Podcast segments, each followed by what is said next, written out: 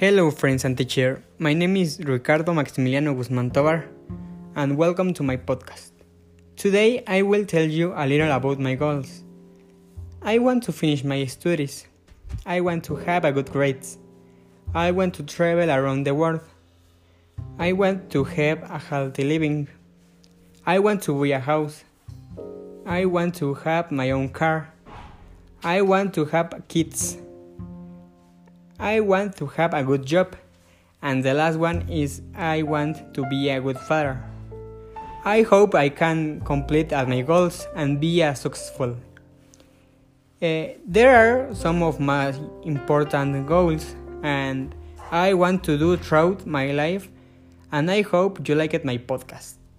See you soon.